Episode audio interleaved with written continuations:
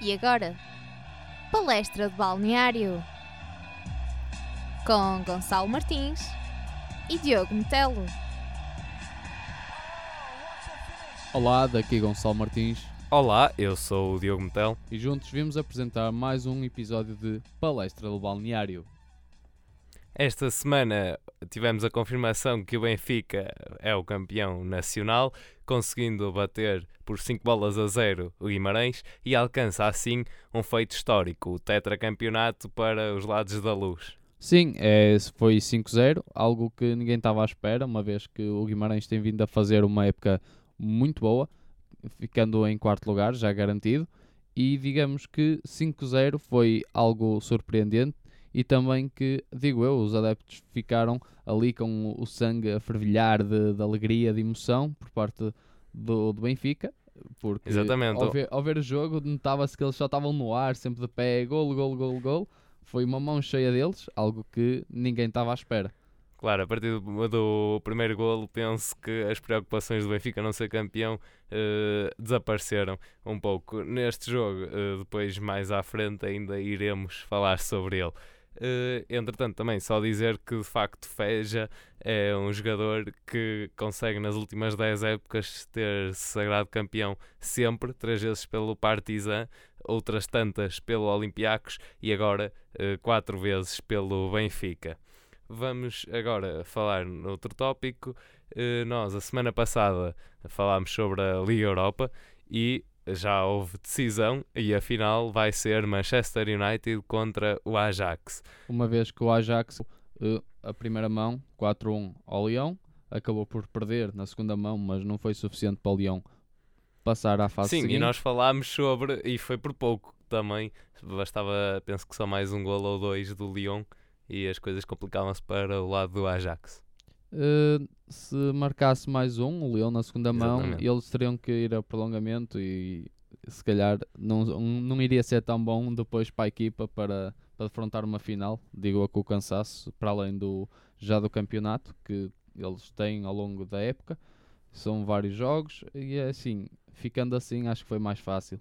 E já o Manchester United ganhou a primeira mão por um zero e depois empatou com o Celta de Vigo, Sim, tomando Celta- aquele último lance do Celta de Vigo em que as coisas ficaram ali muito tremidas. Exatamente, e foi uma vitória de facto bastante festejada porque o Celta esteve mesmo à beira de, de ir à final e com alguma sorte para o United a conseguirem passar, mas também tiveram muito bem. Só uma pequena curiosidade desta final é que David Blind, do lado eh, que joga agora no Manchester United, e o, o Justin eh, Kluivert eh, jogam a final exatamente 22 anos depois dos seus pais terem ganho a Champions pelo Ajax e portanto fica aqui esta curiosidade e agora vão se defrontar eh, em campo.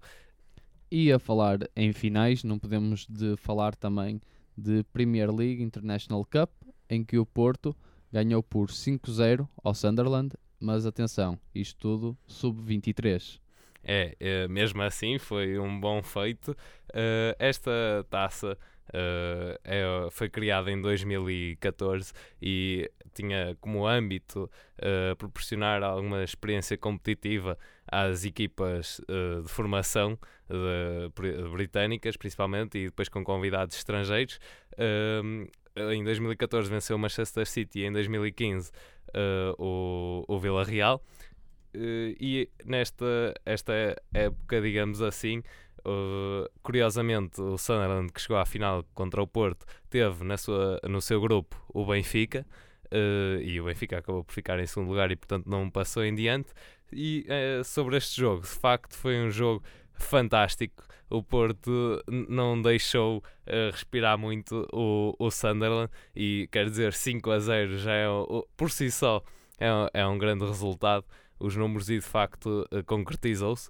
Eh, foi, foi de facto incrível a prestação de, de, Gale, de Galeno e através também de, de um grande sim, passe, aliás, de. Varela, de Fé de Varela e, e também to- Diogo Dalot, por exemplo, uh, também marcou uh, o quarto golo.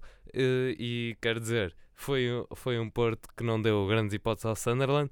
E de dizer ainda que KMB, que renovou, que renovou o contrato agora com o Porto, acabou por desperdiçar uma, uma oportunidade de penalti, mas mesmo assim o Porto conseguiu uh, vencer e portanto é uma vitória também para a formação e é, é bom para Portugal também levar assim mais um troféu uh, para cá.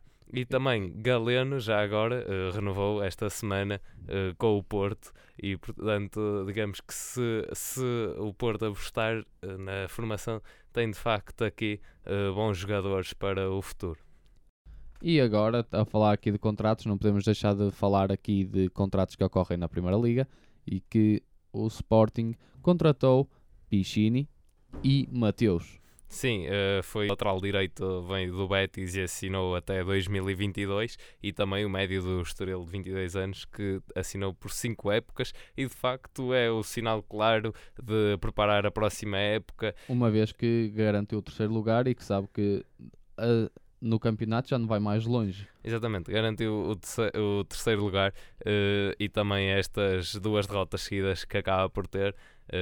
reparemos já a derrota com, uh, 3 a 1 que sofreu frente ao Belenenses e agora uh, contra o Feirense num jogo em que até começaram a vencer. Mas é engraçado, eles começaram os dois jogos a os vencer. dois jogos a vencer. E acabaram por perder, um por 3-1 e o outro por 2-1, agora recentemente contra o Feirense. É, o Feirense também não sacanhou uh, e quis ir para a frente, foi na luta, mas acho que o jogo foi algo que dominado pelo Sporting, mesmo a nível de meio campo e, e mesmo de, a nível de, dos passos feitos, controlar o jogo, mas mais uma vez uh, é aquela, aquela coisa de talvez sim, tivessem sim, marcado sim, mais e insistido mais para chegar ao segundo gol, talvez o resultado fosse diferente. Sim, notava-se o esférico simplesmente nos pés do, do Sporting, mas atenção, o problema nem sempre é a posse de bola que tu tens, é ao teres a bola e saber o que fazer com ela. O Feirense simplesmente, quando tinha a bola nos pés, era corrida para a frente e era para marcar gol, até porque eles acabaram por ter tantas tentativas de gol, assim como o Sporting. Agora vamos para outro tema, que é o contraste de gerações que ocorreu de forma curiosa no confronto do Braga uh, contra o Nacional, que o Braga venceu por 4 bolas a 0, em que Alain chega ao jogo número 400 pelo Braga, uh, e recordando que ele esteve 9 das 16 épocas uh, em Portugal no Braga e, uh, e estreou-se Pedro Neto, um jovem de 17 anos, ainda por cima com um golo. Queres falar um pouco sobre isto? É assim, eu acho que o Braga contra o Nacional foi um jogo assim um pouco caricato. Acho que não há melhor palavra para descrever. Acho que quem não viu, por favor, que vá ver os golos. Vai se rir um bocado assim como eu me ri. Uma vez, o primeiro golo, aquele autogolo, uh, tentativa de passe atrás Sim, do, do César. Pelo, pelo César, o guarda-redes acabou por nem sempre, nem sempre consegue controlar a bola e a bola acaba até Sim, por. mas aquela bola, aquela bola foi com bastante velocidade na, na direção dele era, e também ligeiramente para o lado e era muito difícil. Sim, ele não sim, podia agarrar e com as mãos. Não, consegui, não podia agarrar, uma vez que aí teria, o árbitro deveria proceder para um livre indireto dentro da área. Exatamente. E, e poderia mas, ser mau nesse Agora, sentido. mais engraçado do que esse autogol, uh, engraçado uh, pela jogada, obviamente que o sinal não foi assim lá muito bom, mas é repetir mais ou menos isso depois no terceiro gol do Braga. César, mais uma vez, atrás a bola para, para Vitor São Bento, que é o guarda-redes do Nacional, e ele aí é que dominou mal. E então chegou lá uh, Stojilkovic e uh, marcou a bola, que também acaba por ser lariento porque ele ia lá empurrar a bola para entrar cabeça, e, ele, e ele escorrega, ele, ele atira-se. É? Exatamente. É, foi isso que eu vi, ele atira-se para tentar pôr a bola dentro de, com, com a cabeça dentro da baliza porque ele achava que a bola não ia entrar, mas o que aconteceu foi que a bola entrou uma, e foi considerado o golo, uma vez, e não deixa de ser também um pouco risório o golo, não é? Ninguém estava à espera que o golo, um dos quatro golos fosse assim, como o primeiro, quer dizer, dois golos é verdade. num jogo destes é, é complicado. Mas é, estamos só a falar de Neto e de facto aquele gol com o pé direito que ele marca, é, é o quarto do Braga, de facto também a marcar uma afirmação de querer, uh, querer Eu não vingar sei se no tu Braga. sabes, não sei se tu sabes, mas ele tinha sido chamado, ou melhor, foi uma tentativa de contratação para o Barcelona. Ah, isso não, eu não ok, sabia. e eu acho que o Braga neste momento disse, ok, ainda bem que conseguimos agarrá-lo, porque o golo até foi um bonito golo. E estreou-se, estreia na Primeira Liga e marca. Eh, Nota-se aqui que pode ter aqui alguma complicidade com o Ricardo Horta. Se as coisas na próxima época correrem bem, penso que teremos uma dupla ali no Braga, assim até complicada de conseguir os, Sim, os sim. defesas descontrolar. Claro, aí são bastante perigosos. Ah, Só outros casos assim de sucesso, o Tiago, que é o médio e joga no Atlético de Madrid, também passou pelo Braga em juvenil, Eduardo, guarda-redes do Chelsea, e também Pizzi, que agora se encontra no Benfica. Eh, E então fica também essa nota do jogo 400 para Alan.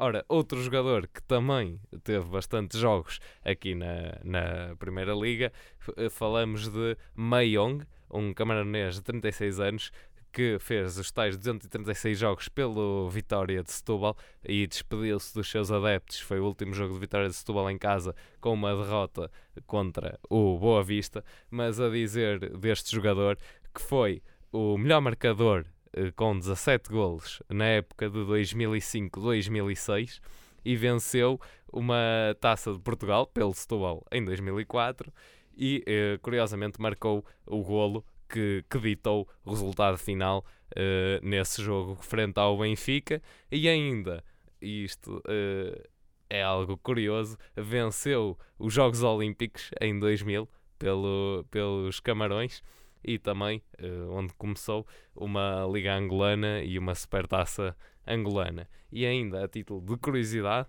eh, venceu uma taça Interloto pelo Braga na sua passagem que era eh, uma taça que se extinguiu em 2008, curiosamente o ano em que o Braga vence, que servia como passaporte para a taça UEFA e conseguiam assim o acesso à taça UEFA. E sobre esse jogo do Vitória de Setúbal, apenas dizer que, que foi muito mais conseguido pela parte do Boa Vista, que conseguiu eh, dominar, Eu, apesar de também já ter conseguido a melhor classificação na, na última década, o Boa Vista apresentou também um bom futebol eh, e Coceiro mesmo, mudando sete jogadores da equipa principal do Setúbal, não consegue reverter a tendência de cinco jogos sem, sem vencer e eh, também algum, algum eh, destaque para o azar na finalização por parte do Vitória de Setúbal. E esta foi a nossa primeira parte de Palestra Balneário. Vamos fazer um pequeno intervalo e voltamos já. Foste a uma entrevista de emprego e o patrão pergunta quando ficou o jogo ontem à noite? Sem stress. Houve Palestra de Balneário, o teu novo programa na Engenharia Rádio. Voltamos agora com o nosso programa e vamos para as nossas rúbricas. Ora, vamos dar o prémio de equipa sensação ao Benfica por ter vencido por 5 bolas a 0, uma goleada, e também porque os resultados do Benfica normalmente têm sido assim, têm por um golo de diferença, e portanto agora consegue ganhar eh, com 5 golos de diferença. Neste jogo, de facto. ehm, há muitas triangulações e, e há pressão alta do Benfica a recuperar a bola e, e há fluidez no transporte de bola do meio campo para, para a zona da área com depois também gosto daquela, daquelas simulações mesmo a tocar na bola do, Jonas ou qualquer coisa que salta por cima e a bola sobra para outros jogadores Hum, e foram excelentes golos uh, do Benfica. Uh, recordo-me também do chapéu ao guarda-redes, por exemplo, e também do gol do Jiménez. Uh, queres Sim, falar e- sobre esse gol? É assim, na minha opinião, tivemos a melhor assistência do campeonato português. Ederson chuta a bola, reposição de bola a partir do pontapé de baliza, onde muita gente ficou admirada porque, por não ser marcado fora de jogo, e explica-se porquê, porque nas regras está que não existe fora de jogo se a bola for reposta através de três situações: pontapé de baliza, lançamentos e pontapés de canto. E acho que os adeptos de Guimarães, até saberem disso, ficaram assim um pouco: epá, fora de jogo, obviamente. Mas Sim. não, não é. E foi a para mim foi a melhor assistência do campeonato português, porque Ederson, pá, eu sempre o vi a repor a bola e a bola voa para o outro lado do meio campo com uma Sim, pinta tem bastante desgraçada. força. É, é isso. Ah, e também outro gol que gostei, o, o terceiro, o terceiro gol, ah, aquela jogada de triangulação entre o Pizzi e o Jonas, em que de facto eh, Jonas eh, ali sabe para onde, para onde é que o colega vai e como é que a, a jogada se vai desenrolar. Há, há muito entrosamento entre o- os companheiros de equipa e, portanto, tem bastante mérito. Mas, ao mesmo tempo, eu tenho de destacar uma fraca prestação da defensiva do Vitória Guimarães que eu penso que, que facilitou um pouco.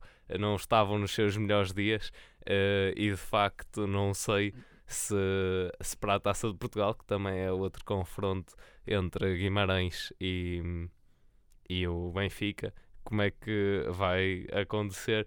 Eh, acho que o treinador vai fazer substituições um, a fim de melhorar isso. Eh, e portanto, fica aqui o prémio de equipa sensação para o Benfica, que foi tetra campeão. Como segundo prémio, vamos entregar o golo trapalhão ao golo do Passos de Ferreira, nomeadamente ao Andrezinho. Exatamente, ora, Andrezinho eh, rematou rasteiro à entrada da área eh, e a bola desvia em Ricardo Valente e Casilhas, que já ia para um lado, acaba por ser traído eh, e a bola entra na, na baliza. É um lance que, eh, rápido, eh, um ataque rápido do Passos Ferreira pela ala esquerda, a bola vem para a zona frontal e depois o remate e esta traição eh, que acaba por acontecer e também uma pequena nota para outros golos trapalhões que de facto foram aqueles do Nacional que sofreu contra o Braga, já falámos aqui. Ainda sobre o jogo do Porto contra o Passos Ferreira, era um jogo em que claramente o Porto jogou no dia a seguir ah, ao Benfica e obviamente já sabia que não, que não saía do segundo lugar, mas a verdade é que exigia-se eh, que Uma vitória. uma vitória, assim como também os adeptos do Sporting eh, exigiam também uma vitória, eh, porque há é sempre essa exigência. O Porto acaba por entrar mais uma vez adormecido, sem velocidade, é aquele problema que, que também já tenho vindo aqui falar e que se vê muito. E a verdade é que, começando a perder, acho que se temeu um pouco o pior, eh, porque de facto, de facto uma derrota não era algo muito positivo para, para o clube.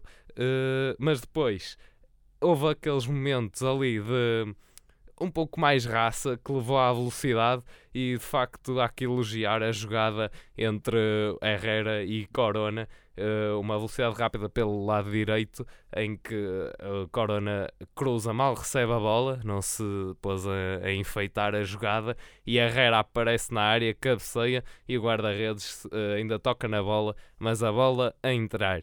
E depois, logo de seguida, uh, penalti assinalado a favor do Porto, algo que não era muito costume, e acho que também se prova que de facto penalti, os penaltis que são assinalados eh, fazem mudar o jogo. E também eh, sobre, sobre isso e sobre assinalar penaltis não vou entrar por aí, mas a verdade é que as pessoas têm de admitir que quer as faltas sejam assinaladas ou não, ou lançamentos para, que são dados a uma equipa e, e não a outra acabam, podem, ou podem ter influência no, no desfecho. E aqui de facto há esse penalti e também poderia ser um pouco golo trapalhão o penalti do Brahim, isto para chegar a isto, porque de facto ele chutou calmamente, foi a andar praticamente para a bola e a bola acaba por passar por baixo do guarda-redes.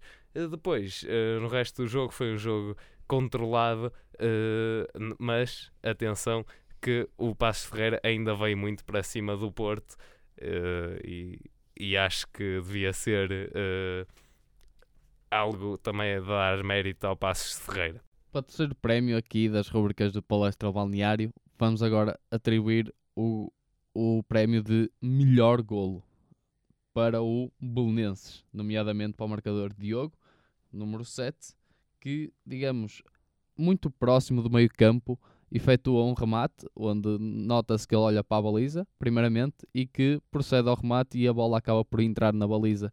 Penso que ninguém estava à espera, principalmente Macaritz, que não estava propriamente no melhor posicionamento. Mas atenção, a bola também levou ali um ligeiro efeito, também acaba por três, sim, não é verdade? Sim, uh, leva um ligeiro efeito, a bola cai ligeiramente para o lado esquerdo e que depois acaba por entrar na baliza. Acho que Macaritz não estava à espera deste feito por parte do Diogo, mas acho que ele também não, apesar de ter a intenção, não sei até que ponto ele também tinha feito ou não teve assim uma ajudazinha, sabe-se lá de onde, para, para conseguir este grande golo. Que- Sim, ah, mas olha, é de facto um grande gol e é esse que nós escolhemos. Mas também há aqui de fazer referência ao gol do empate do Moreirense, ah, que por parte de Nil Balina, a bola ah, é parada de peito pelo colega de equipa Boateng e ele remata também de fora da área. E Ventura não tinha hipótese também. Sim, sim, porque a bola golo- acaba por ser rasteira para, o- para um dos cantos da baliza. Os guarda-redes não gostam propriamente deste tipo de remate. Exatamente, era bastante complicado. Eh, e também, também o gol do, do Crivelar também penso que foi muito bom. E o gol do Yuri Medeiros de chapéu eh, no jogo do Boa Vista contra o Vitória de Setúbal, em que ele parou a bola na coxa e depois fez o chapéu a Pedro Trigueira. Mas de facto, este gol do lateral do Belenenses a ser o nosso eleito.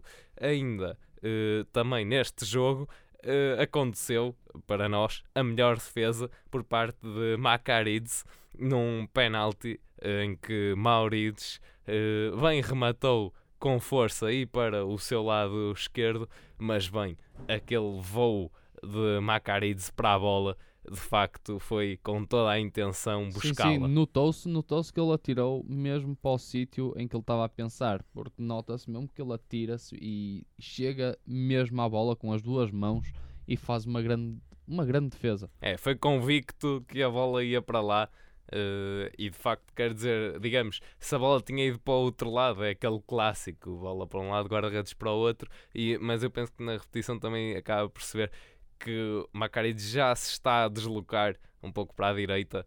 Sim, eh, eu acho que ele conseguiu fazer ali uma, uma boa faz leitura. uma boa leitura, é exatamente, isso. Maurício não teve assim propriamente o, o melhor eh, mentalidade de, de remate ou colocação em si e, e Macaretz, na minha opinião, ele conseguiu fazer uma boa leitura e atirou-se para o lugar certo e sendo assim recebe o nosso prémio novamente, porque não é o primeiro nem é o segundo que ele recebe.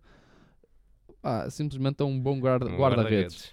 É, e sendo assim fica entregue o nosso prémio de melhor defesa para Macaretz. Exatamente, e também é uma defesa muito importante. Uh, o Moreirense já estava a jogar com menos um jogador e deve também muito a Macarides ter tido aqui um ponto que é tão importante na luta pela permanência uh, na Liga. Eu recordo que o Moreirense está a um ponto à frente do Tondela e estão ambos a discutir uh, a manutenção. Uh, e o Tondela, esse que venceu em casa do Arouca, que também está à frente do, do Do Moreirense por 2 pontos, portanto 32 pontos para o Arouca, 30 para o Moreirense, 29 para o Tondela e vai-se decidir de facto na última jornada.